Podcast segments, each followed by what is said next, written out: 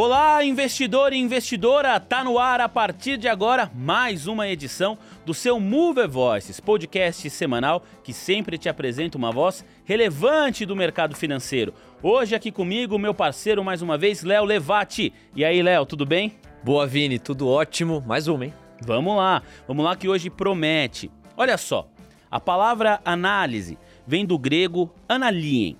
Aná quer dizer para cima e lien soltar, decompor. Análise significa, portanto, desfazer, jogar para o alto. O termo tem sua origem do trigo in natura. Quando triturado e jogado para cima, é possível separar os grãos da palha. Qual é o trabalho de um analista de mercado se não jogar para o alto? Cenários, dados, números, a fim de colher projeções para estimar o futuro. O Mover Voices de hoje conversa com Leandro Petrocas, analista CNPIT e sócio da Quantset, empresa de tecnologia e educação para investidores. Petrocas, que bom ter você aqui, seja bem-vindo. Obrigado, Vini, obrigado, Léo, pelo convite, prazer estar aqui com vocês e vamos trocar uma figurinha, contar umas histórias e tentar ajudar aí no que for possível quem estiver nos ouvindo. Muito obrigado pela, pelo convite novamente. Petrocas, eu, a gente vai falar aqui, a gente vai projetar cenário, a gente vai falar muito sobre o momento atual, é, seu trabalho, né? E você se destaca nisso no mercado. Mas lendo a sua biografia, tentando entender um pouco mais da sua história, eu vi que você também tem um percurso, uma trajetória dentro da vida acadêmica, publicou artigos. E aí, quando eu busquei trazer aqui a origem da palavra análise, era justamente para remeter a esse seu lado de acadêmico, de escritor de artigos, autor de artigos. Como que é isso hoje para você? A teoria e a prática. Você segue com esse trabalho acadêmico ou hoje o seu tempo, o seu foco é totalmente uma questão mais prática dentro da, dessa área de research? Perfeito. É, hoje eu atuo exclusivamente dentro da Quantity, né? tanto na parte de, de, de diretor de análise, então, eu sou analista, mas também comando um time de análise e também desenvolvendo a parte de modelos para a nossa plataforma. Só que eu também tenho um curso é, de, de, que a gente chama de trader profissional. Então, a minha parte acadêmica ela é voltada para a educação por meio desse curso que eu sou um dos professores. Tá? Aquela educação formal, que eu já fui professor de, de, de graduação e pós-graduação, Aquilo lá ficou no passado, foi uma janela, foi um período bem bacana. Né? Eu fui professor universitário durante sete anos, mas isso foi uma, digamos assim, uma experiência que eu queria viver, mas realmente hoje em dia eu estou 100% aqui no mercado, juntando né, teoria e prática, aquela coisa de tentar absorver coisas que a academia propriamente estuda, pesquisa, fala, mas também sempre aplicando no dia a dia do mercado. Né? E você concorda com essa definição aqui de análise? Jogar para o alto. Eu, eu li algumas traduções falando que análise é desfazer. E me surpreendeu, porque eu achei que análise era tudo menos decompor, desfazer. Eu achei que era montar alguma coisa. E pelo contrário, é desmontar, é analisar de baixo, é olhar, né? O, os dados. E eu fiquei pensando nisso, eu falei, poxa, quero falar com o Petroca sobre isso também.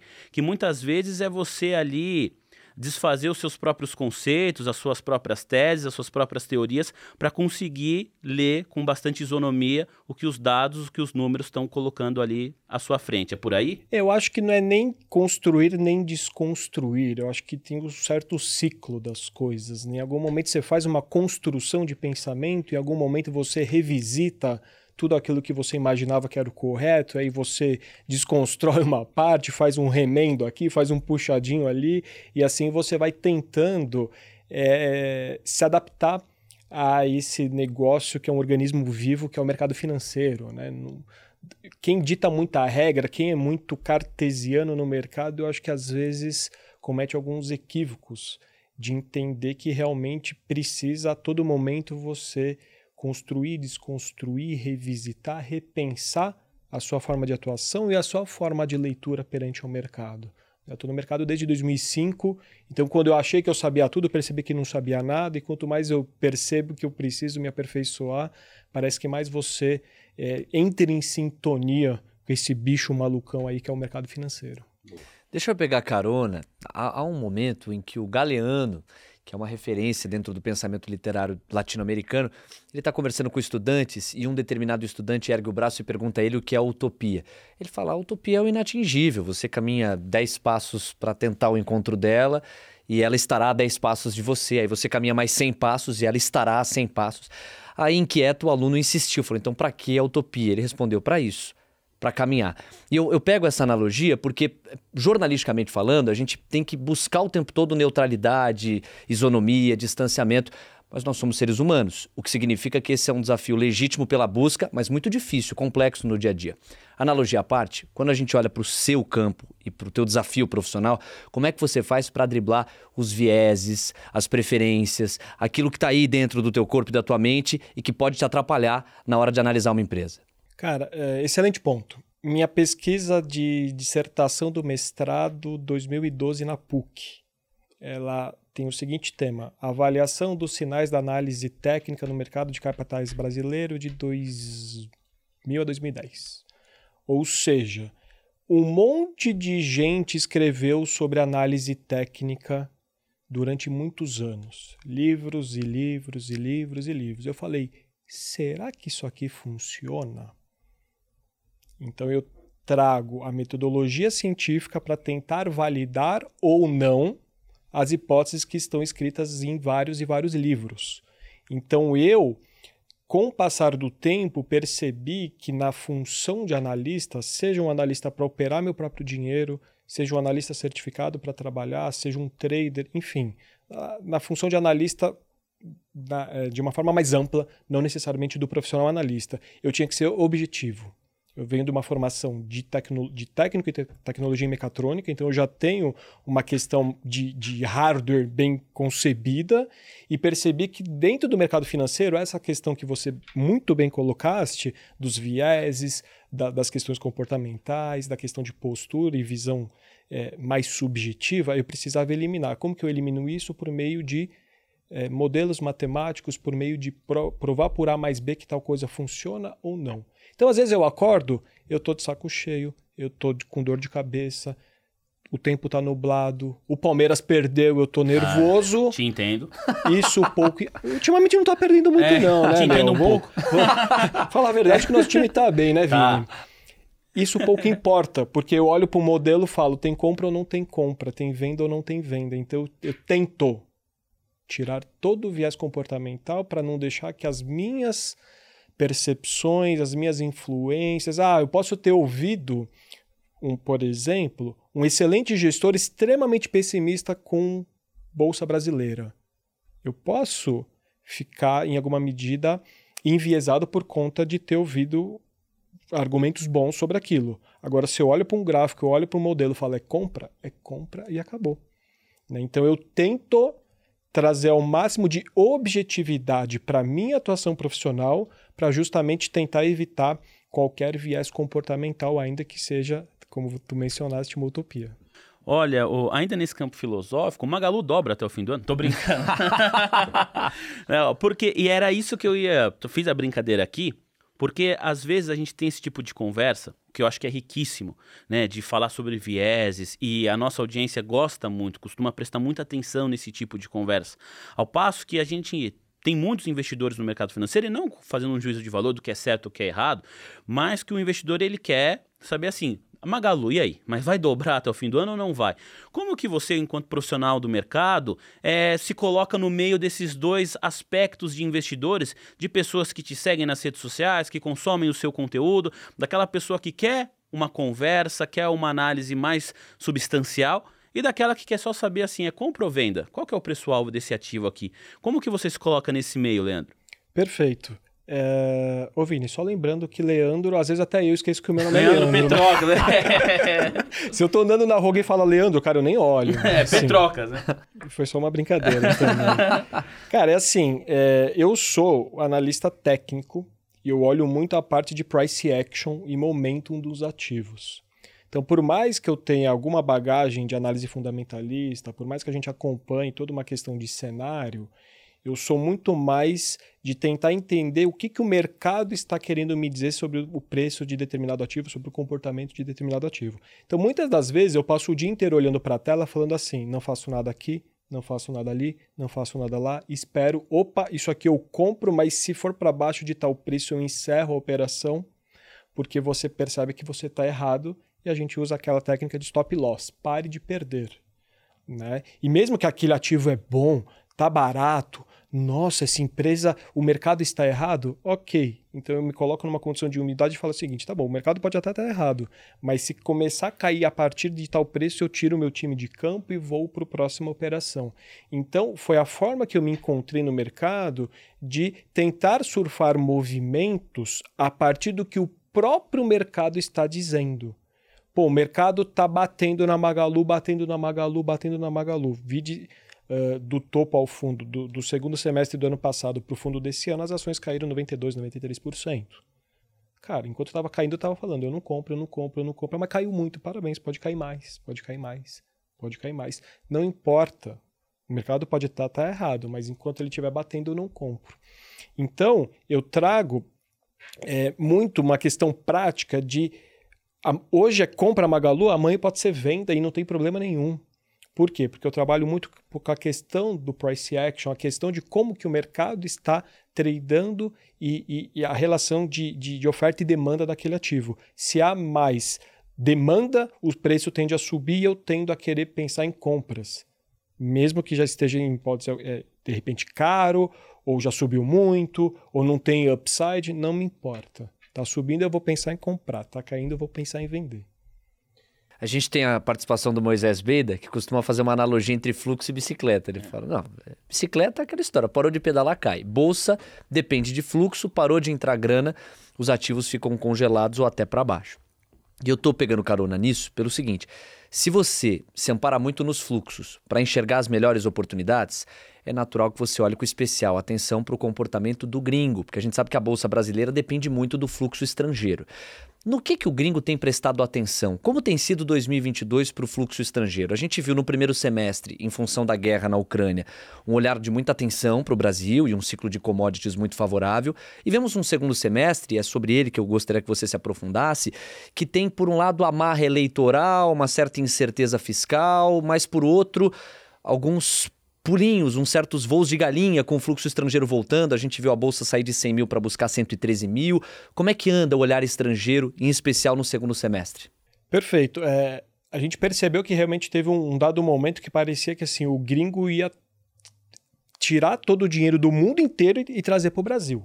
Tanto que foi naquela ocasião onde o dólar bateu 4,70, 60 4,60, exatamente. Parecia, nossa, agora é 4,20 Aí foi lá, voltou para 5 e tralalá na nossa cara. Ou seja, o mercado está sempre certo e não adianta querer peitá-lo. O que a gente percebe agora é que realmente há uma diminuição do capital estrangeiro sendo aportado no, no Brasil, mas ainda com fluxo positivo nos últimos meses.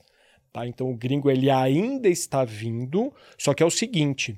Tem, tem um, um colega nosso da Quanted, que é o Fábio Fares, que ele já foi broker de vários uh, players estrangeiros que olharam, olhavam para o Brasil. Se levantou a bandeirinha falou take me out, é tchau Brasil ao preço que for, os caras vendem tudo e acabou. Não tem conversa.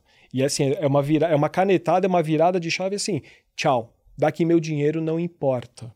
Então a gente tem que ficar muito atento sobre isso. Por quê? Porque nós vimos que 2022 foi um ano de muito resgate dos fundos de investimento em ações, dos FIAs, o que fez com que o cotista resgata do fundo, o fundo vende posições para uh, eh, pagar, os, os, honrar os resgates, isso já era um fluxo de saída natural, e o gringo, se, se o gringo tirar, acabou a bolsa.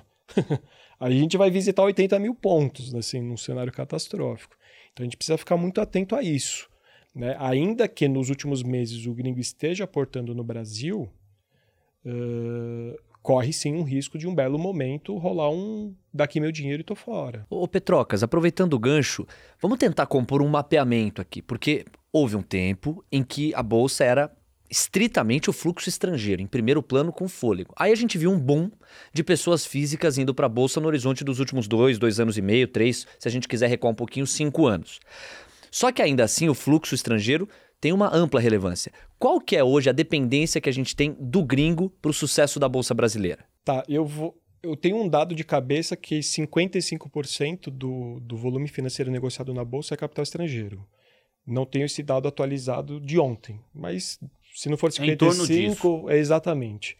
Deve ser um pouquinho acima da, da metade do total uh, do fluxo diário da bolsa é capital estrangeiro. É, bastante coisa. Ô, ô Petrocas, é, vou voltar aqui a tentar projetar cenários, mas antes disso, e para a gente finalizar essa parte inicial da nossa conversa, né, que foi assim muito legal, tem muitas pessoas que estão chegando agora no mercado, o Léo fez referência a isso, e às vezes você chega com uma expectativa que ela pode não ser atingida. Exemplo, se você assiste a algum filme, às vezes você vê filmes relacionados ao mercado financeiro, que o mercado está indo para um lado, mas a pessoa, no claro da noite, ela pega um livro, aí ela lê uma coisa, aí ela abre a notícia, faz uma pesquisa, aí ela cria uma tese de que está todo mundo comprando um ativo, mas ela entra vendida, ou vice-versa. E aí, com o passar do tempo, ela ganha muito dinheiro porque ela percebe que o. Porque no fim das contas, o enredo ali mostra que essa pessoa estava certa, o protagonista do filme. Ou seja, ele foi contra a tendência pelo feeling de mercado dele.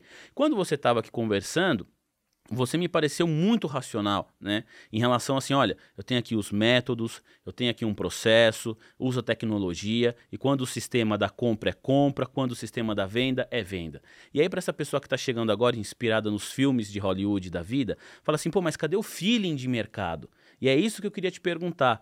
Você tem espaço aí para um para o estralo, para o insight, para o feeling, para quando o sistema não está mostrando algo muito claro, mas você diz, vou usar minha experiência, é por aqui que eu vou. Como que é isso? Tá.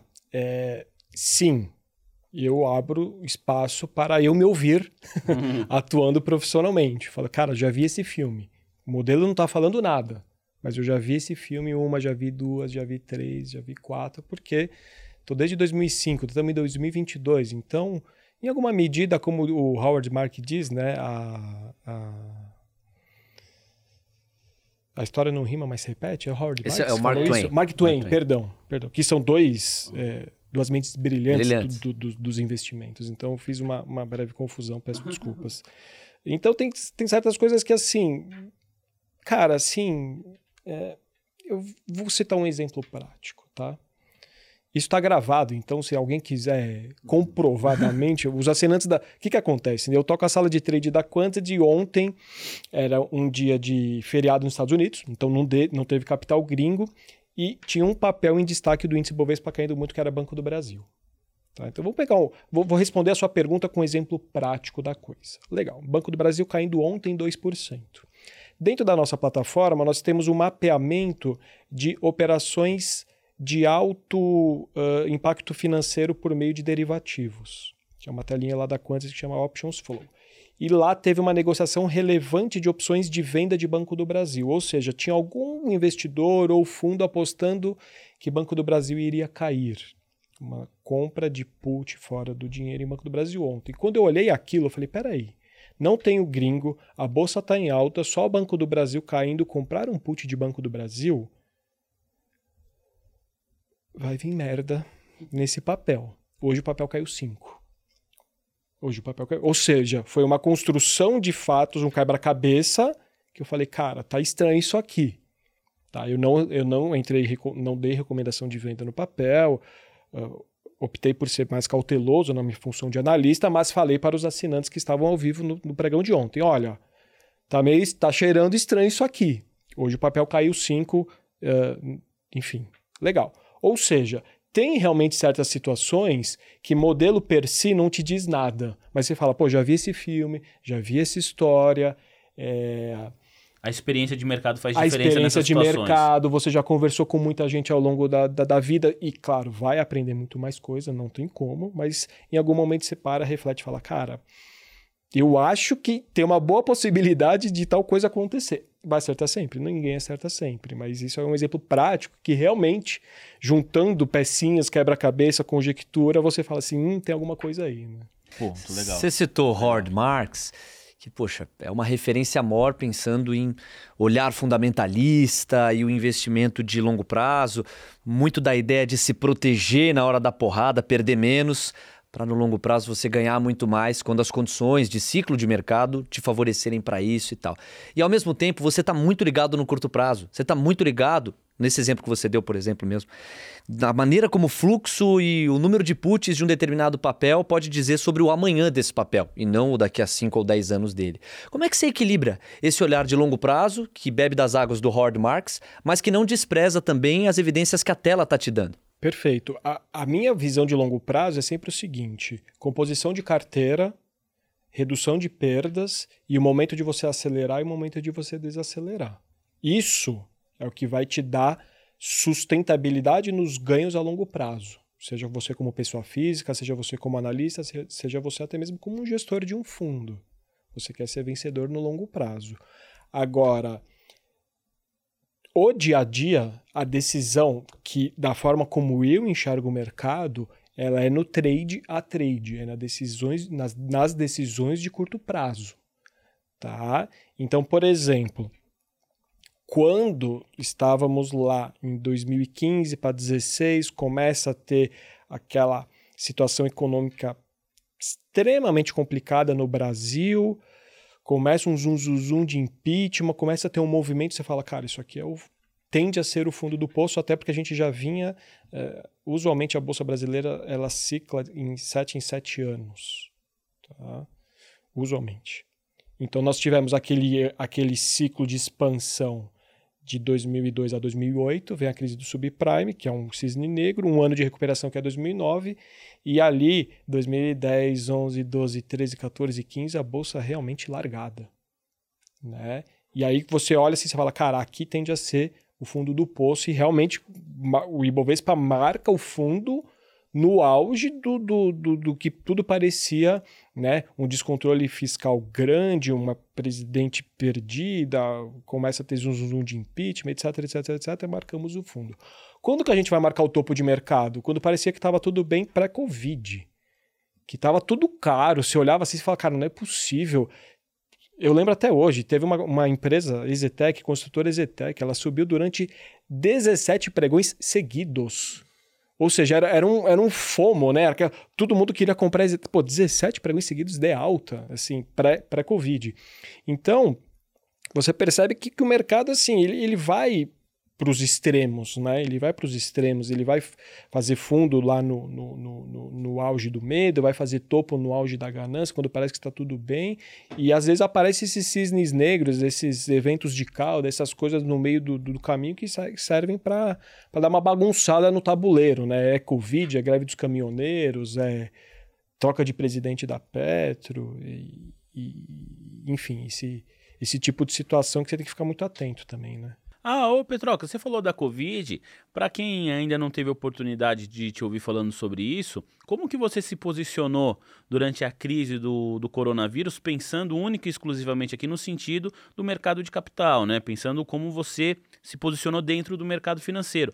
Quando surgiram ali as primeiras notícias, os primeiros indícios de que uma doença vinda da China poderia ter um impacto global, você acreditou de cara que isso realmente poderia impactar o mundo todo? Você falou, opa, não é bem. Como, como que foi e, e, qual foi o aprendizado que esse período te, te deu também? Perfeito. Fazia tempo que a gente não via uma queda tão rápida, tão vertiginosa e com alta correlação nos ativos mundo afora. Né? Então, assim, meio que caiu tudo, caiu rápido e foi chapuletada para todo lado. Conforme eu tinha mencionado anteriormente, cara, assim, eu olhava para o gráfico e falava, cara, perdeu a tendência de alta. Perdeu a tendência de alta, tchau. Acabou. Nunca. E, e você só, tipo, sai do ativo ou você entra vendido? É, eu, eu entrei vendido na Você época. Vendido. É, é, lembrando que eu, eu, eu, desde 2018, quando eu virei analista, eu opero o meu dinheiro fora do país para não ter nenhum tipo de conflito ah, uh, no que tange a, a, a, toda a questão de regulamentação. Ainda que não seja proibido um analista operar o, dentro do mercado que ele dá recomendações, mas tem as regrinhas lá de, de uh, janelas antes das recomendações e pós-recomendações. Eu falei, é mais fácil operar lá fora porque... Para evitar qualquer tipo de dor de cabeça? E operar lá fora é muito mais legal também. Tá? Sério? Por quê? Cara, sim, você pega número de ativos. No Bolsa Brasileira tem 400 e pouco. Você vai pegar lá fora 5 mil ativos. Você vai ter ETFs temáticos. Você vai ter ETF do que você imaginar. Né? Então você vai ter ETF de empresas de cannabis, você vai ter ETF de urânio, você vai ter ETF de prata, de qualquer commodity metálica, você... cara, tudo. Lá você tem ETFs alavancados. Ah, eu acho que vai subir, eu posso comprar S&P vezes 1, vezes 2, vezes 3.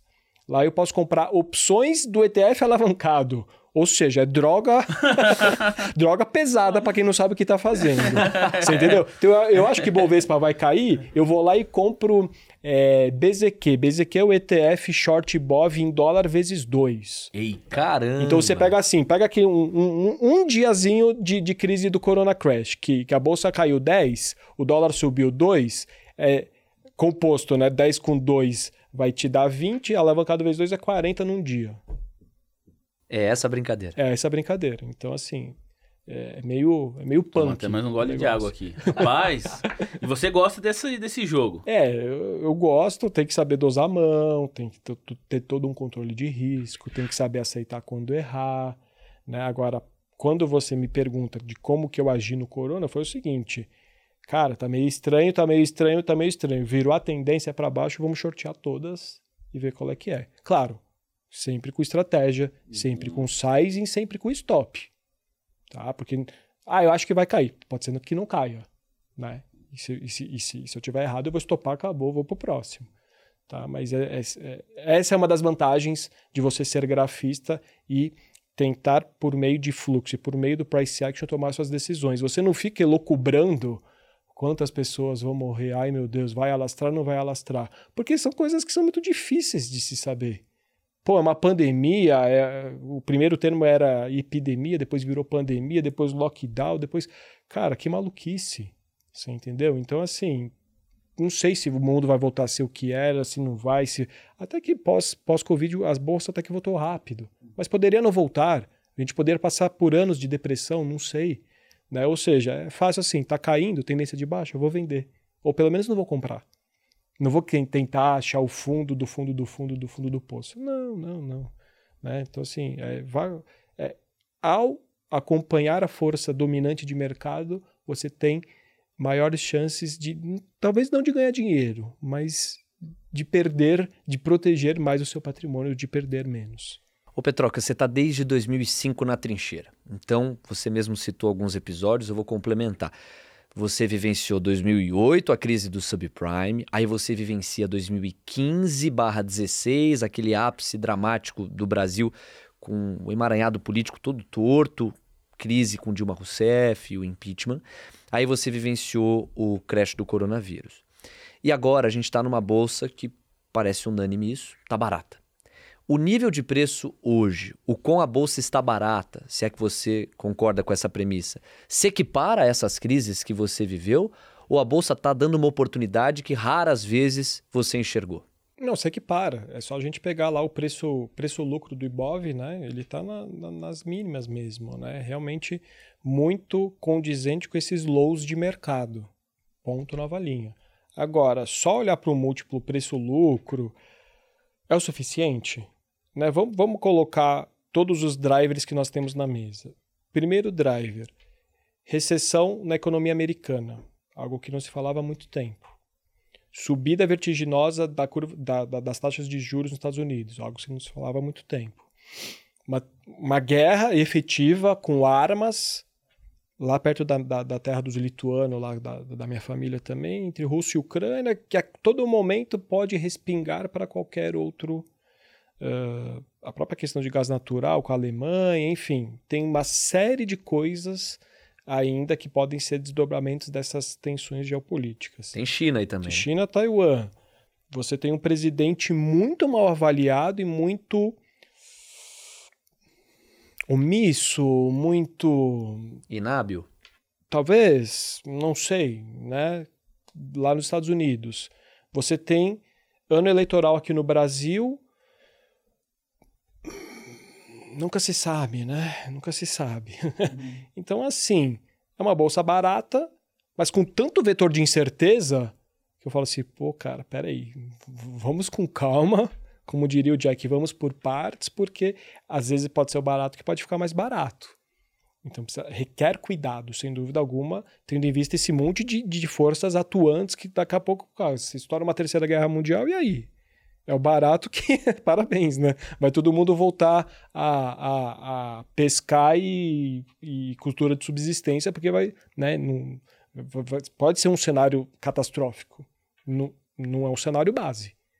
Mas e se vier a ser um cenário de catástrofe do, de, dessas tensões geopolíticas tomarem um corpo muito maior, uma relevância muito maior, não se sabe. Né? Então, assim, eu, eu olho com muito cuidado, ainda que esteja barato, tendo em vista esse monte de, de, de, de, de cenário de certeza. Aquela coisa, você está na estrada, está chovendo, está tá de noite, queimou um farol do seu carro. O que, que eu vou fazer aqui? Vou acelerar ou vou na manha? Vou tranquilo, né? É, o Léo citou aí uma série de, de fatos que você passou, né? Desde 2005 o selo que tá na bolsa. Esqueceu de falar do rebaixamento do Palmeiras, que também afeta muito o psicológico. Psicológico, né, é verdade. Sério mesmo, cara? Vamos falar disso? Porra. Sou palmeirense, meu rendimento na, na, antiga empresa foi muito prejudicado quando o Palmeiras ficou na segunda divisão. Não, vacas magras, época de vacas magras, é. complicado. Tem alguma coisa que acontece assim fora do mercado que, que te afeta, o, Petrocas, que te faz, de alguma maneira, operar pior? Não estou nem falando em questões familiares, tá? Porque isso aí cada pessoa lida de uma maneira. Estou dizendo assim, o que que te... Porque você me parece uma pessoa muito concentrada, muito centrada, e eu vou te perguntar como que você chegou nesse processo. Mas hoje, no atual estágio que você tá, tem algo que te faz assim, pô, hoje não tô legal para operar, não tô bem, acontece ou você consegue separar muito bem, ó, tô aqui no mercado, tô aqui na sala ao vivo do trade e qualquer coisa que ocorra ao meu redor não vai me afetar enquanto eu estiver aqui com uma boleta aberta? Que minha mãe não ouça ressaca de Campari, mano. Puta, isso é embaçado, cara. Ressaca de Campari você não consegue pensar. Ressaca de cerveja, você toma um chá, toma um hipoclé pra dentro e vai que vai. Agora, ressaca de Campari, meu amigo. Isso te tira. Cara, você fica um lixo. Mas não tem acontecido com muita frequência, né? Não, não tem, graças a Deus, está tranquilo. Boa. Agora, falando sobre a consistência que você chegou, que é o que eu falei, você me parece uma pessoa muito centrada, que entende os métodos, que entende os processos, que usa a tecnologia ao seu favor. Depois também queria falar um pouco mais sobre isso. Mas como foi para chegar até esse estágio que você está hoje, né? Quer dizer, quais foram os tropeços que é natural na vida de todo investidor? Okay? Quais foram os aprendizados nesse processo? Durante. Começou em 2005, né? Você começou no mercado, durante essa trajetória que já tem aí 17 anos. Cara, é... pensa num erro que algum investidor já cometeu. Eu já cometi uns cinco. é... A gente pode aprender com o erro dos outros e com os próprios erros, né? E infelizmente eu fui um cara que aprendi com os meus erros, apesar que conversava com muita gente, fazia diversos cursos, sempre li muito a respeito do mercado e por mais que todo mundo falasse a mesma coisa, você vai lá e comete aqueles erros do tipo não vou colocar stop loss porque eu tô certo, agora eu vou pesado porque eu vou ganhar dinheiro. Aí começa a cair, você fala, hum, vou comprar mais, aí você faz o famoso preço médio, enfim, todo e qualquer erro de quem opera na bolsa eu já cometi e, e realmente machucou bastante tá? Agora, é, para ter realmente essa questão de você parar, pensar, refletir, mudar o seu modus operandi, leva tempo. Você está lidando com situações, muitas das vezes, que você já traz no seu subconsciente, de às vezes você é impulsivo, tá? Mas vai ser impulsivo com dinheiro para você ver o que, que vai acontecer. Eu sou imediatista, vai ser imediatista com dinheiro né? Eu, eu, quando eu era adolescente, eu tinha banda de punk rock. Eu escrevia letra de protesto, entrava em, em rodinha de, de, de, de, de, de show de punk rock e, e enchia a lata. É o punk revoltado. Parabéns, vai ser punk revoltado no mercado. Então você precisa amadurecer, evoluir e separar as coisas. Eu posso ser revoltado no show de rock. Eu posso ser revoltado num bar. Na hora que eu estiver trabalhando com dinheiro, especialmente sendo analista com dinheiro dos outros, Aí eu vou precisar ser o mais conservador, eu vou precisar ser o mais tranquilo, o mais sereno possível. Então, para o investidor que quer realmente se aventurar, quer investir, quer viver o mundo do trade, o mundo de bolsa de valores, vai precisar passar por um processo de uh, reconstrução da sua personalidade para evitar justamente que outros fatores te machuquem, possam te prejudicar. De repente, pô, imagina um pai de família que pega todo o dinheiro e pega uma recomendação furada e queima o patrimônio de uma família. Queima o patrimônio de uma família cometendo erros no mercado financeiro. Tá?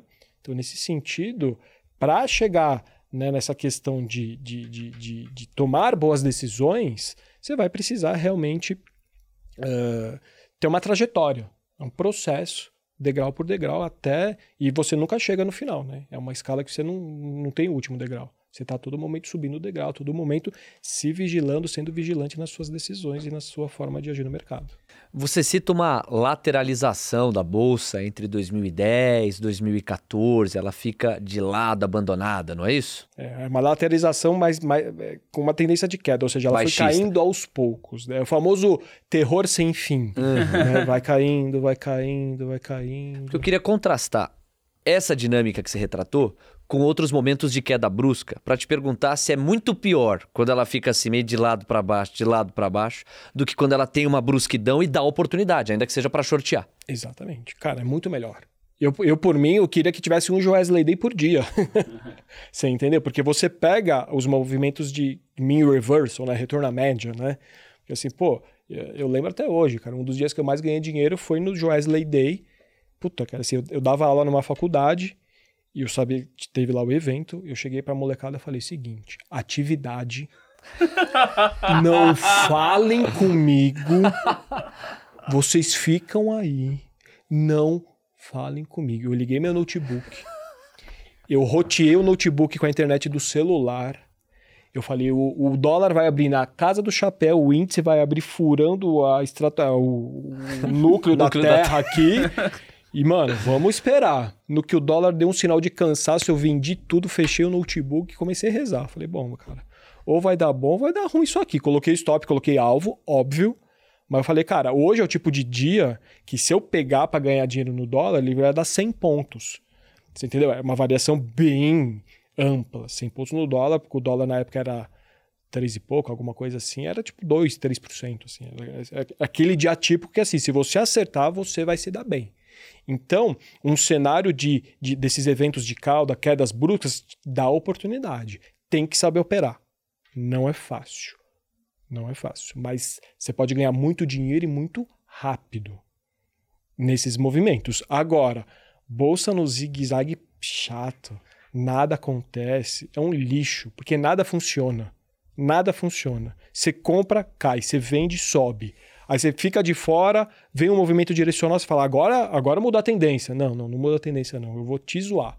Você entendeu? É muito difícil operar nesse lenga-lenga de bolsa. Quando tem vol, quando tem direção, tem porradaria, pancadaria, meu amigo, se você tá na mão certa, você vai ser feliz, cara. eu imagino o Petrocas lá, assim, né? Pediu para o pessoal fazer uma redação, aí tá lá. Aí eu, professor, tem, quantas linhas é o mínimo da redação? É, é de lápis ou de caneta? É. Mano, faz com sangue, cara. Não fala comigo, meu. Ah, você deu aula em universidade? Universidade. Foi na universidade. Você é de São Caetano, né? A gente tá falando aqui fora do ar. Foi na Universidade de São Caetano ou não? Não, não. Foi na FMU é, da Liberdade, FMU Santo Amaro, FMU Morumbi, FMU Itaim e também o NIP pós-graduação lá na Vergueiro. Você dava aula de que matéria, Petro? Finanças, investimentos, é, administração financeira. E como que você percebia o interesse dessa, desses seus alunos, eu ia falar dessa molecada, mas no melhor sentido da palavra molecada, dos jovens, para esse tipo de conteúdo? Você via ali que o pessoal queria entender, é, ou simplesmente assim, ah, vamos tocar isso aqui com a barriga, eu preciso passar de ano. Estou te perguntando isso porque possivelmente alguns dos seus alunos hoje, eles devem ter aí condições ou idade para estar tá já no mercado, para estar tá operando, para ocupar já cargos importantes, né? Desde que demonstrassem ali interesse e vocação para isso. Enfim, o pessoal tinha interesse? Você acha que os jovens do nosso país tão, estão interessados nesse tipo de assunto? Ou você percebia ali, na verdade, o pessoal mais levando para conseguir passar de ano? Cara, não dá para generalizar. É. Né? Mas, em linhas gerais, eu notava uma, uma falta de interesse de, de, de, de entender os mecanismos financeiros, mecanismos de bolsa. Infelizmente, o aluno ele vai para a faculdade ainda com aquele ranço de colégio de quero nota, presença e, e, e, e por aí vai. Tinha realmente alunos muito dedicados, muito inteligentes, muito esforçados no sentido de, pô, eu quero mais. E às vezes o cara te procura fora da aula, te procura no intervalo, uh, para realmente obter mais conhecimento. Mas infelizmente, dentro da realidade dos sete anos que eu fiquei lá dentro, a grande maioria era nota presença, é só mais uma matéria e vamos que vamos. E aí eu aproveito para te emendar uma segunda pergunta. O quanto uma sociedade que não conhece sobre economia perde? Cara, sim, é absurdo. Porque, pô, você vai ter lá. Não vou denigrir nem citar nenhum tipo de matéria, mas ao longo da nossa vida acadêmica, você vai ter muito conhecimento do qual você não aplica na prática. Aí você se tornou um adulto. Tu não sabe o mínimo de matemática financeira, sim, sabe? Você não sabe o mínimo de custo, o mínimo de. Tá, legal, agora eu trabalho, eu ganho dinheiro e que, que eu faço com isso daqui? Né? Então, a base, conhecimento básico de educação financeira tinha que estar tá já no, na, na, no colégio, digamos assim, na, na formação de base. Né? Então, muitas vezes você vê um aluno que chega na faculdade, ele até se forma na faculdade e mesmo assim não sai sem saber uh, o mínimo do mínimo do mínimo de conhecimentos que são inerentes a qualquer profissão, porque qualquer profissional tem salário, ganha dinheiro. Como você faz um planejamento de, de, de, de finanças familiar ou pessoal, ou como que eu vou pensar na minha aposentadoria? Enfim, tem N coisas que, uh, não sei, deve, na minha opinião, deveriam ser abordadas dentro do ensino básico para que o, o, o aluno ou aquela pessoa, aquele, uh, aquele adulto tivesse uma, condições de tomar decisões melhores ao longo da vida dele. Então vamos idealizar aqui alguém que tenha muito conhecimento, muita experiência, e esse alguém tem 10 mil reais. Para ficar mais fácil, o Petrocas tem 10 mil. Acho que a melhor maneira de traduzir como você está enxergando os riscos é responder para a gente como é que você alocaria, neste momento em que falamos, esses 10 mil reais. É, para responder essa pergunta, é, tem um, um, mini questionário básico. Não é só o quanto eu tenho. E é assim: qual a profissão? Tem filhos? Perfil. Né? Não tem filhos? Até chegar, até chegar no perfil, tem algumas questões que re, é, são mais relacionadas ao, ao, ao, ao planejamento financeiro per si. Então, qual é a renda, qual é o gasto fixo, tem filhos, não tem filhos, tem dívidas, né? Então, não é só o tenho 10 mil. Agora, vamos traçar um, um, um, um paralelo, tentar chegar num perfil legal, né? A pessoa não tem dívidas, a pessoa ganha, uh, sei lá, chutar um valor qualquer, ganha 5 mil e gasta 3 mil. Então, sobra 2 mil. Então, eu tenho 10 mil mais um fluxo mensal de 2 mil de poupança. Legal. Qual é a idade desse cara? 40 anos? Sei lá, um número qualquer. Legal, 40 anos dá para correr risco, dá para correr risco, sem dúvida alguma, não tendo filhos, não tendo dívidas, legal. Então, dá, dá para falar ali de metade renda variável, metade renda fixa? Acho que sim. Então, começa compondo uma, uma reserva de emergência, primeiro passo. Uh, aí tem algumas técnicas que vão falar X meses de gasto fixo, de reserva de emergência em algum título super conservador com liquidez, mais velho que andar para frente, mas não tem como ser diferente disso montou, montou a reserva de emergência do que sobrou, 50 renda fixa, 50 renda variável. Renda fixa hoje, meu, silicona 14, 13,75, tá bom pra caramba, né, cara? Não precisa fazer muita conta mirabolante para não, eu vou aplicar numa NTNB longa, ou vou tentar pegar o, o melhor pré do mercado, cara, um Tesouro Selic da vida, um CDB de liquidez diária pagando 100% de CDI funciona bem. E na parte de renda variável, puta, já tenho experiência? Não tenho experiência? Vou diversificar dois, três fundos de investimento em renda variável, um multimercado com uma pimentinha, dois fundos de ações, ou quebrar um pouquinho mais, um fundo multimercado, um fundo de ações, algum pezinho, pezinho, pezinho em cripto, talvez, que é a pequena parcela que pode, no longo prazo, se multiplicar por muito e se perder, vai, né, você já coloca pouco para justamente dar como perdido. Alguma coisa nesse sentido seria uma composição de carteira de bate-pronto aqui, de, de, de, conversa de churrasco pra hum. gente. Bem legal. Bem tá, legal. E, e, se fosse o Emerson Giro Louco? O Emerson tem 10 mil, ele já está com a vida relativamente bem. Falou assim: esses 10 mil eu estou disposto a correr o risco do risco do risco. Se for a zero, não tem problema. O que, que o Petrocas diria para o Emerson giro louco? Cara, se o cara é giro louco, ele vai ter que sentar a bunda, vai ter que fazer day trade com, com mini contratos e vai fazer o giro louco dele. Por quê? Porque se ele tem 10 mil e, e tá dando como perdido e não vai fazer falta, de repente ele pode fazer aí milzinho num dia. Pode, Pode. pode ganhar mil num dia e pode perder os 10 mil. Exato. Vamos fazer esse, essa colocação. É, claro. Mas se ele estudar, tiver técnica, eh, pode ser que ele consiga, numa janela né, de, de tempo dilatada, em alguns dias ter uma, oferir uma rentabilidade elevada, por exemplo, a que eu citei de 10% eh, por cento num dia, É. com altíssimo risco. E, e justamente isso que eu ia. Tem, tem dois pontos aqui que eu quero comentar, até anotei para não esquecer. O primeiro é a consistência. Porque a gente fala bastante aqui com os especialistas que passam pelos microfones ah, do Mover Voices, da TC Rádio, que você às vezes consegue fazer 10% num dia. Mas você vai conseguir fazer isso quantos dias? E que aí às vezes é melhor você ganhar pouco todos os dias do que ganhar muito num dia só e depois devolver tudo. Então eu queria que você falasse um pouquinho sobre a importância do trader que está ouvindo a gente, do investidor que está acompanhando a gente, da consistência, mais do que a porcentagem do ganho, de ser consistente nesse ganho. Como que você vê isso, Petró? E se eu puder pegar carona, da disciplina também. Exatamente. Vamos pensar o seguinte: pô, eu consigo um, vai, 1%, um pouco mais de 1% ao mês na renda fixa. Legal, show de bola. Se eu conseguir 2% ao mês, né, ou seja, o dobro da renda fixa, consistentemente a juros compostos, eu vou ter quase 30 no ano. Ô, é dinheiro pra caramba, né, meu? Eu tô falando de 2% ao mês. Qual é o plano de trade que eu tenho para conseguir 2% ao mês? E aí eu vou ter que, a partir dessa premissa, derivar um plano de trade. Quais são os ativos que eu vou operar? Vou usar alavancagem ou não? Qual é o meu stop? Quais são os modelos? Quais são as regras? Eu consigo 2% ao mês? Consegue. Todo mês? Não. Talvez sim. Mas não dá para garantir, porque a gente fala de renda variável. A renda variável, infelizmente, ela varia. Então, tudo é uma questão. E onde mora o perigo? Pô, eu posso ter 2% ao mês e tá bom pra caramba? Sim. Mas eu posso ter 2% a semana? Pode. Eu posso ter 2% ao dia? Posso. Posso ter 5% ao dia? Posso.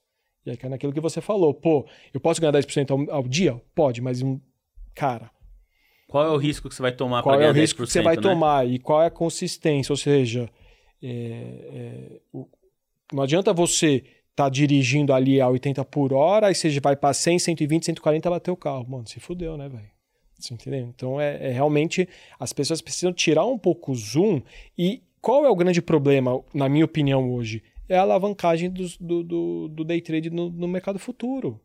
Cara, não faz sentido algum uma pessoa física inexperiente abrir uma conta numa corretora, e aqui é uma crítica que não era nem a questão para colocar, mas já que eu estou enveredando, agora eu vou ter que terminar, né, meu? Pô, como assim? Quanto vale um mini contrato de dólar? 10 mil dólares. Quanto dá o dólar hoje? 5, 5 e pouco. Tá bom, 5 reais. 50 mil dólares. Quanto eu preciso para operar esses 50 mil dólares? 100 reais. Uma pessoa física sem instrução, sem conhecimento, está habilitada pela bolsa e por, pelas corretoras a operar 50 mil reais tendo 100 reais. Pô, peraí, cara, tem alguma coisa estranha É nessa muito conta. alavancado, né? É muito alavancado. E, naturalmente, isso faz com que muita gente ganhe dinheiro e muita gente perca, às vezes vai perder tudo no- nessa brincadeira de day trade com mini contratos.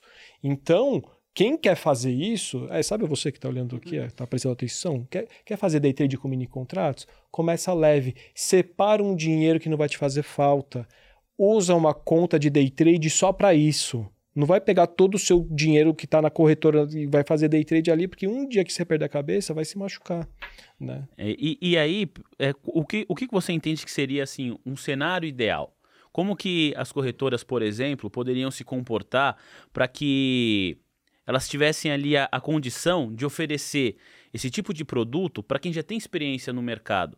Às vezes, estou te perguntando isso porque, vamos lá, vai fazer uma analogia aqui. Às vezes eu chamo um carro de aplicativo, me aparece lá, o motorista tem 5 mil corridas. Fala, pô, esse cara sabe usar o aplicativo, ele tem 5 mil corridas. No entanto, uma pessoa que se inscreveu ontem no aplicativo pode dirigir super bem. E o fato dela ter a, de eu ser a primeira corrida dela não significa que ela é um mau motorista. Estou dizendo isso porque as corretoras poderiam falar: ah, o Petrocas está no mercado há 17 anos, então ele sabe mexer com opções. Às vezes isso não é o suficiente, o tempo que você está ali. O que, que você entende que seria o ideal e como que as corretoras podem melhorar esse processo na sua visão, Petrocas? É, é eu acho que assim, não é nem tanto é, moldar os produtos de alavancagem para o perfil ou experiência. Eu acho que não é esse o caso. O mercado é democrático. Ah, meu, eu sou porra louca, eu quero eu vou. que se foda, eu quero, eu quero alavancagem. Legal, não tem problema. Só que não seria o caso de reduzir pelo menos um pouquinho essa alavancagem? Primeiro ponto. Segundo ponto, é, é pô, o cara tem 100 mil reais na, na, na, conta, o cara boletou de, de 200 mini. Eu acho que deveria levantar um flagzinho na corretora e, e, e assim falar, cara, você sabe o que você está fazendo? Porque às vezes o cara vai falar, não sei. Ah, eu, eu colo... fui colocar 20, foi 200 e foi. Meu, o mercado chacoalhou, é 5 mil para frente, 10 mil para trás. E aí? E aí? Né? Então, assim, eu acho que não precisa necessariamente moldar os produtos para cada investidor em si, mas criar alguns mecanismos de proteção para o investidor, porque é importante que ele não queime o patrimônio dele na primeira boletada que ele der. É, eu, eu, já li algumas pessoas dizendo, assim, que chegou agora no mercado, vai comprar uma ação, falou, nossa, a ação tá barata demais, mas está comprando opção. Tá, tá, tá, tá, comprando a opção. Fala, nossa, essa ação tá muito bem que falaram que estava barato, só que você está comprando opção.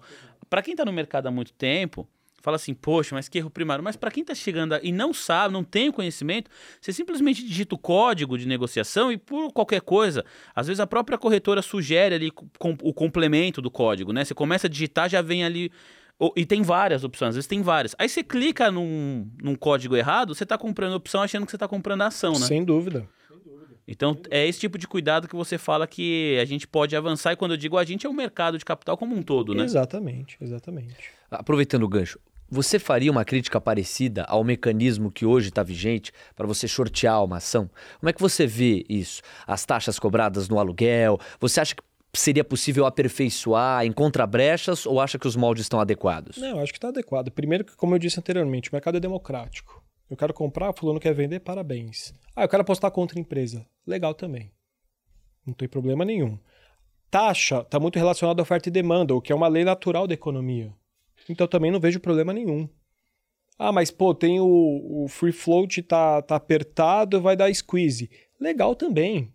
Ótimo. Faz parte do jogo. Faz parte do jogo. Eu não acho que você precise, uh, em alguma medida, criar restrições ou aumentar a, a, a, regulamentação do mecanismo do short. Não vejo problema nenhum. Eu acho que funciona e vai de você naquela coisa, o, o, o, o mercado, em alguma medida, é um mecanismo de transferência de recursos de uma mão para outra. Então, cada um que. Meu, você vai para uma guerra nuclear com faquinha de rocambole? você não vai. Então, assim, quem, quem for com uma arma nuclear vai se dar bem. Você vai com a sua faquinha de rocambole, você vai se dar mal, velho. Então, assim, eu, eu não, não vejo problema nenhum da forma como é. Só que é aquela coisa, meu. Quer, quer se meter a fazer as coisas? Então estude e entenda do que se trata. Não acho que seja o caso de, ah, vamos criar regras, protecionismo, uh, reduzir, uh, enfiar a goela abaixo, regulamentação, que acho que não é por aí, na minha opinião. Oh, falando ainda sobre mercado, né, e, e, e esse ponto especificamente, hoje na TC Rádio, a gente entrou numa discussão e a nossa audiência também comentou muito no nosso chat do YouTube sobre recomendação de investimento feito por casas de análise. O pessoal está um pouco indignado porque uma casa de análise falou que um papel era venda ou qualquer coisa assim, e aí depois de dois, três meses eles mudaram a recomendação para compra. Aí o pessoal falou: pô, como que o investidor de longo prazo que usa esse tipo de relatório para balizar ali a sua, ou, ou se não 100%, mas pelo menos para ajudar a compor sua própria opinião, consegue é, ter sucesso se a casa de análise muda de opinião, rebaixa para venda, vai para compra, de uma hora para outra, sem mais nem menos. Como que ficam o, os investidores que consomem esse tipo de conteúdo? Eu queria te ouvir um pouco a respeito disso, porque tem muita gente que usa a recomendação de casa de análise realmente ali como um ponto fundamental para a sua tomada de decisão de investimento. Você entende que faz parte do jogo também, ô Petrocas, essa mudança? Porque afinal de contas, 2022 tem sido um ano muito volátil, né? Eleição, guerra na Rússia e na Ucrânia, é, problema de energia em relação à Europa, recessão na Europa, Estados Unidos também, enfim, tem vários fatores que o analista está olhando e fala: opa, o cenário que eu projetei não está acontecendo, vou mudar. Mas e para quem está consumindo esse conteúdo? Como fica quem está do outro lado da mesa? Cara, excelente pergunta. Então, assim, lá, lá no nosso começo do, do, do nosso bate-papo, eu falava que o mercado financeiro é um organismo vivo, que a todo momento as coisas estão acontecendo. Então, um analista mudar de opinião em relação a determinado ativo, justo, honesto, e nós, analistas, somos pagos para mudarmos de opinião. Faz parte do jogo. Ponto nova linha. Agora, o que a gente precisa avaliar é um contexto do quanto que essa recomendação ela está inserida em um todo. Explico. Imagina que determinado analista ou casa, ou seja lá quem for, falou que a ação a 25 reais era compra, a 20 reais era compra, a 15 era compra, a 10 era compra, no 5 é venda, porque no o case já era. Então assim, você errou pra caramba. Agora, qual era o contexto dessa recomendação, por exemplo, numa carteira recomendada? Qual era o sizing? Quanto que aquela recomendação em si uh, estava inserida num contexto? E aí tudo bem, porque se for dentro de uma carteira, aquela carteira tem track record, tem uh, é mensurada a, a, rentabilidade e você sabe que aquela exposição era pequena de alto risco e tudo bem, o cara errou, legal, acontece.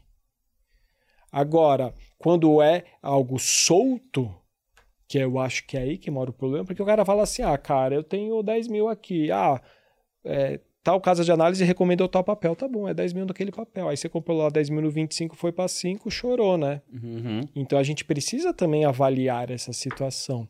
E eu não gosto muito uh, do cenário de carteira recomendada. Uh, e é só compra e preço-alvo, às vezes é só compra não tem nem preço-alvo, por quê? Tá, e se der errado?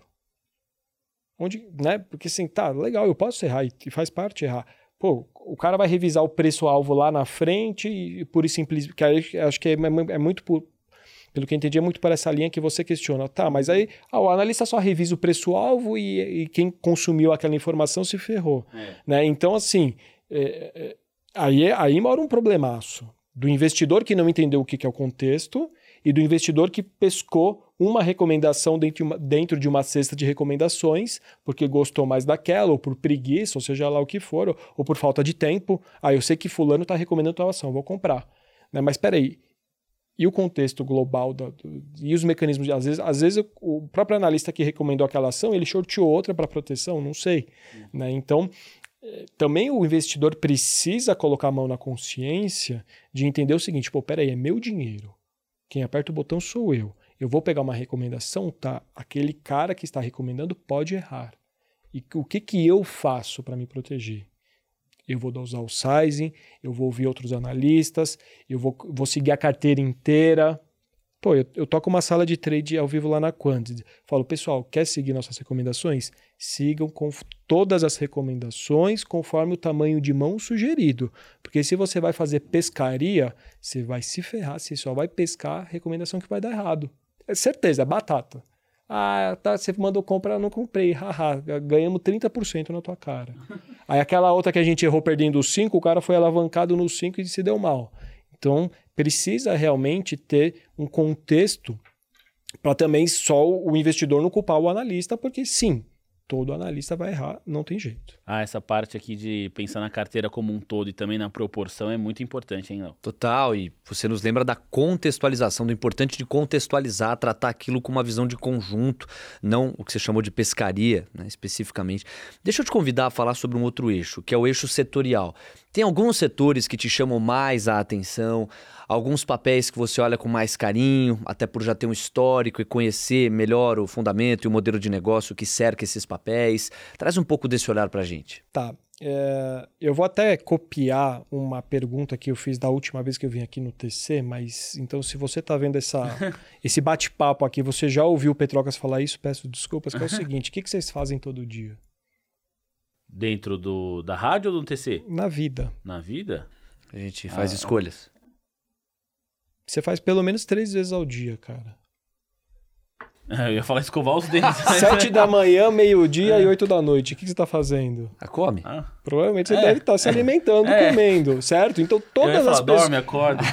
Todas as pessoas do mundo, né, que têm condições financeiras para tal, vão fazer algumas refeições ao longo do dia. Sim. Então penso eu que coisas relacionadas à comida existe uma demanda plena e estável que à medida que mais pessoas nascem tende até a ser uma curva ascendente de demanda por comida e nós estamos num país muito favorável para isso.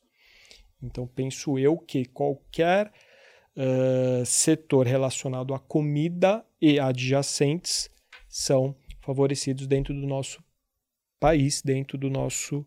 eh, é um setor muito forte. Agronegócio. Então, vou falar de grãos, vou falar de transporte de grãos, uma rumo da vida, armazenagem de, de grãos, uma Kepler. eh, até mesmo as empresas de proteínas, JBS, Marfrig, Minerva, tem alguns drivers negativos de, de mercado e as ações estão até patinando um pouco, mas são business que tendem a ser perenes. Tá? Então, penso eu que setor, setores relacionados ao agronegócio, especificamente voltado para alimentação, uh, são empresas que tendem a ter um bom desempenho. Um outro segmento que impacta esse, né, do setor de, de comida, desse, desse segmento do, de alimentos, e que também impacta qualquer outro setor, é o setor de energia. É.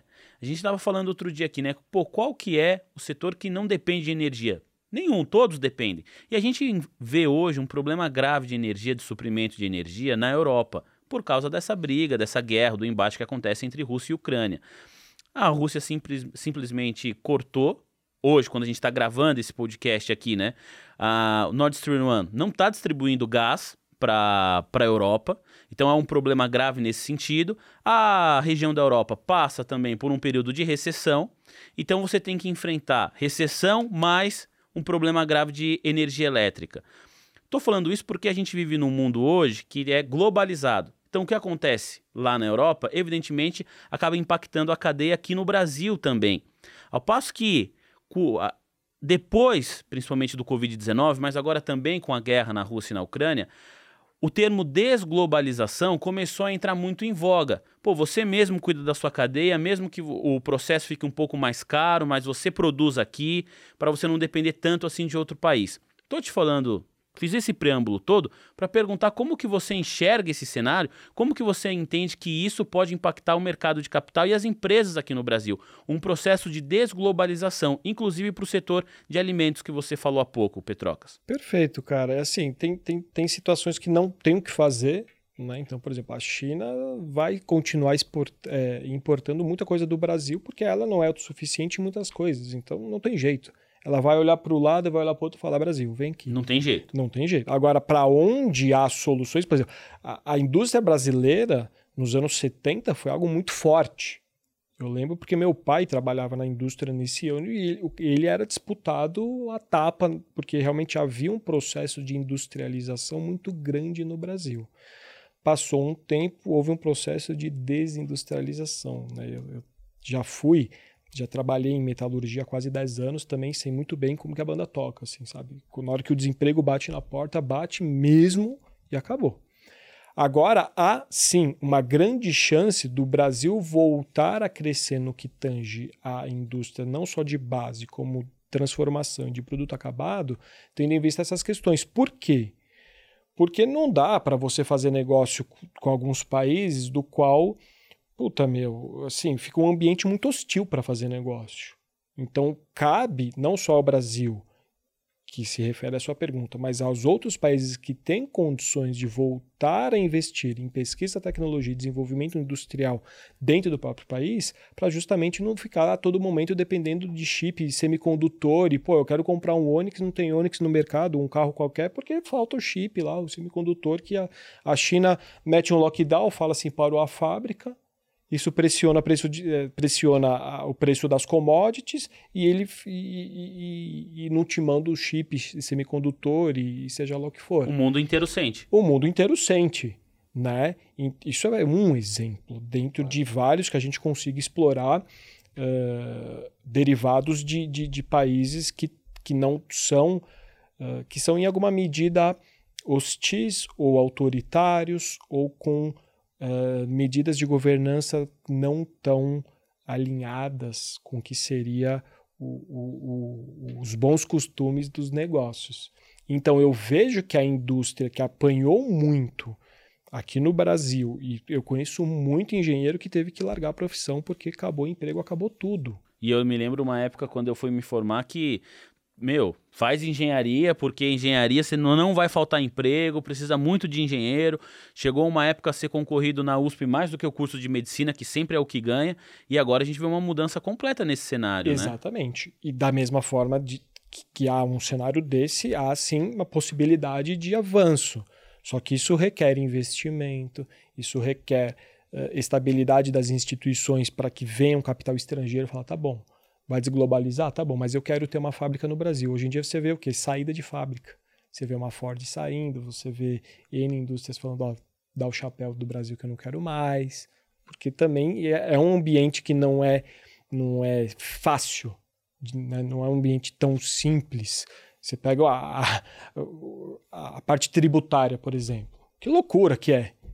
Né? Que loucura que é se você pegar toda. estar 100% enquadrado dentro da legislação tributária do país. Né? Então, tem, tem sim oportunidades no que tange ao desenvolvimento industrial, propriamente, dentro do, do nosso país, uh, especialmente para a produção de produtos acabados, né? porque hoje o Brasil realmente é muito focado em commodities, sabemos petróleo, minério e commodities agrícolas. E temos capacidade, sim, de ter uma indústria de produto acabado uh, forte competitiva.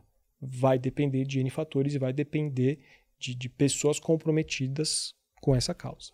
Ah, eu queria muito te ouvir sobre 2023. Eu acho que para a gente falar de 2023, a gente vai ter que passar por esse embrólio eleitoral que hoje divide o Brasil mais entre Lula e Bolsonaro, mas para além do desfecho das eleições, a gente tem algumas perspectivas para o ano que vem. Então seria legal te ouvir a respeito do que você está estimando para o próximo ano, passeando também por condições macroeconômicas. Venha Lula ou venha Bolsonaro, a gente está numa Selic que já atingiu muito possivelmente o seu pico, no máximo pode beijar 14%, a questão passa a ser quando ela cai, por exemplo, entre outras questões. Como é que está o teu racional para o ano que vem?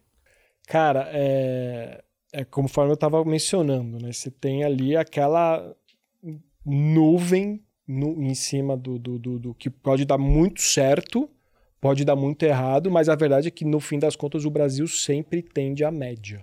O Brasil não vai vir a Suíça, o Brasil não vai vir a Venezuela, e hoje a gente está em alguma medida ali no meio termo, né? A gente não está Uh, não tá aquele descalabro fiscal igual a gente viu lá na época de 2015 e também não estamos tão bem assim, né? Uh, ainda tem uma, uma, série de questões a serem trabalhadas no nosso país. Tá? No que tange a 2023 em si, tem muito para o país recuperar a atividade, mas muito, muito, muito, muito de verdade. Tá? De, da gente voltar a ver uh, indústrias contratando, indústrias abrindo novas unidades. Eu, eu, lembro que eu trabalhava numa metalúrgica em 2000, de 2005 a 2011, que nós tínhamos três unidades fabris, nós passamos para sete, coisa em quatro anos. Tamanho era pujança naquele ciclo de prosperidade do mundo, né? Não só o Brasil se beneficiou disso, mas de 2003 até antes da crise de 2008, cara, sim, a bolsa subia, os negócios prosperavam, o mundo estava bem. E eu vislumbro que o Brasil pode voltar a ter um nível de atividade similar à, àquela época, porque nós, nós caímos muito durante um determinado período, começamos a subir, mas ainda longe de atingir a plena capacidade fabril do país. Então eu vejo que a atividade pode melhorar, o setor de construção pode melhorar bastante, Tá? Não sei se um novo boom, igual a gente viu lá atrás, quando um monte de empresa abriu capital, mas o setor de construção pode andar bastante, mas sempre lidando com essa incerteza das eleições. Né? Quem vai ganhar e qual será o plano de governo do, do, dos próximos anos. Né? É, não tem como desassociar esse tipo de situação. Ou seja, pode dar muito bom, pode dar muito ruim e pode ficar no mais ou menos, que é, é, é mais ou menos como a gente está agora. Né? Então, é, são, é um evento muito pode ser um direcion... pode ser um driver muito importante que a gente vai ter que monitorar, que realmente é, são as eleições. Pô, você falou do, da época que você trabalhou, né, dentro de uma empresa de metalurgia. Ah, me lembrei muito do, do meu pai, né, porque ele trabalhou a vida inteira na Mercedes. E eu lembro, ali de São Bernardo, você é de São Caetano, né? Então trabalhou a vida inteira ali. Eu me lembro de fim de semana, que estava teoricamente folga, que o pessoal chamava para fazer hora extra. Porque, e assim, precisava. É sábado, é domingo, e pagava, sei lá, 100%, porque tinha muita demanda. E aí depois, evidentemente, tipo, o negócio foi diminuindo. E o que você falou, acho que as empresas do setor de metalurgia, é, fabricantes de carro, caminhão, acaba sentindo muito esse ciclo econômico, porque simplesmente quando não tem também demanda, ou é férias coletiva, ou manda embora, e, e é sempre assim. Tem demanda, contrata, hora extra pra caramba. Não tem, meu, aí já vai para casa tal. É, eu, eu me lembro bastante de disso, assim. Meu pai ficou lá 33 anos, né? Então passei por todos, todos esses momentos. Agora, ô Petrocas, pra gente encerrar aqui, conversa boa passa rápido, já faz uma hora que a gente tá trocando ideia. Eu queria que você falasse para todo mundo que acompanhou aqui os seus racionais de investimento, a forma como você enxerga o mercado e atua no mercado, um pouco mais sobre a Quantity, que eu acho que é muito legal, é uma empresa de tecnologia que faz Quantos clientes vocês têm atualmente? Queria que você contasse um pouquinho mais da estrutura e como que é o seu trabalho lá dentro também. Você comentou da sala de, de day trade que você participa, né? Perfeito, vamos lá. A Quantas ela nasceu em 2020, no meio da pandemia, como uma escola de cursos, fundada pelo Pedro Menin, que fica lá em Maringá, e o Marcelo Oliveira, que é ex-funcionário da tesouraria do BTG. Eles montaram um curso chamado Operando como Institucional e eu fui aluno da primeira turma. Você foi aluno? Eu fui aluno da primeira turma. Conheci esses caras sendo aluno deles. Legal. Aí eles lançaram a turma 1 até a turma 7, então foi, teve, foi um sucesso o curso em si. E a partir daquilo, o, o, o, os sócios majoritários falam o seguinte: pô, se a gente depender só de curso, isso aqui uma hora vai saturar, é natural, então vamos ter uma, fe uma ferramenta mais robusta para oferecer para o mercado. E aí criou-se a plataforma Quanted onde tem uma série de modelos proprietários que auxiliam o investidor a tomar uh, decisões dentro do mercado de bolsa, dentro do mercado de cripto e dentro do mercado americano. Então, hoje, se você assinar a plataforma da Quantity, você vai ter serviços relacionados a B3, cripto e uh, mercado americano também.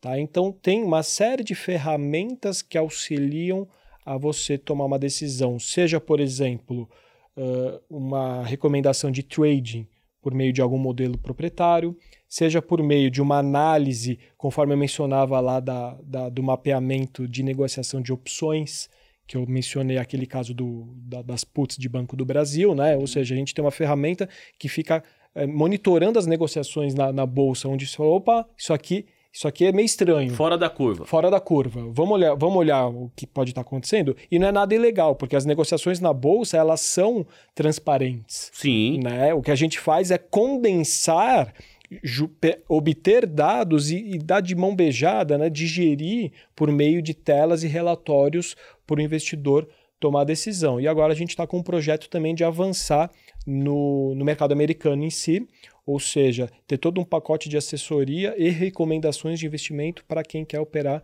no mercado internacional. Pô, muito legal. E quantos profissionais fazem parte lá hoje da plataforma? Cara, hoje nós estamos em sete professores, mais o time de back-office, TI, a gente deve estar falando de 40 pessoas. Pô, muito legal. A gente está com a sede, a sede fica em Maringá, né? Tanto que São Paulo, capital, salvo engano, sou só eu. e temos também uma filial lá na, em Miami, também, nos Estados Unidos. E você trabalha direto da Moca, para todos, todos os clientes da Quantity. Ora, Belo, eu trabalho da Moca, né, meu? Eu trabalho da minha, do meu escritório que fica dentro da minha casa, ah, fazendo sala de trade. A gente tem um morning call também no YouTube, todos os dias ao vivo, das 8h30 às 9 uh, YouTube Morning Call da Quanted e também algumas lives que a gente promove para o público aberto e algumas exclusivas para os nossos assinantes também. Bem legal. Muito legal. Bom, agradecer, porque foi uma conversa que voou demais. Foi muito bacana conhecer um pouquinho mais do seu trabalho, Petrocas. E eu tenho certeza que toda essa galera que tem contato contigo está tendo uma experiência muito mais completa de mercado. A gente já fica meio que na iminência de convidar você de novo daqui a um tempo para a gente cruzar todos os racionais, as projeções e um pouco dessa leitura do embrólio, sobretudo geopolítico, quanto que isso vai se confirmar, o quanto que isso vai avançar, ou quanto que quando você voltar aqui a gente vai continuar com o cenário embaralhado. Se teve uma coisa que para mim ficou muito clara na sua participação, é que no atual momento, no vigente momento, a gente tem várias amarras, vários sinais de muita imprevisibilidade. Aquela figura de você estar tá no carro na estrada e aí aquela chuva, o cenário nebuloso. Tem um farol só. O farol tá com problema ali de iluminação. Eu acho que é uma figura que retrata bem. A gente não está numa crise fiscal como foi aquela da Dilma Rousseff que você retratou, mas a gente também não está olhando para o lado e dizendo, pô, as condições do crescimento são perfeitas, olha como o mundo está lindo, vamos surfar essa onda. É um pouco imprevisível e a gente vai ter que saber manejar isso no dia a dia, né? Exatamente. E que bom que tem pessoas como você, que faz parte aqui do mercado financeiro do país, que consegue de uma maneira muito simples. Acho que o fato de ser professor ajuda nesse no didatismo, né?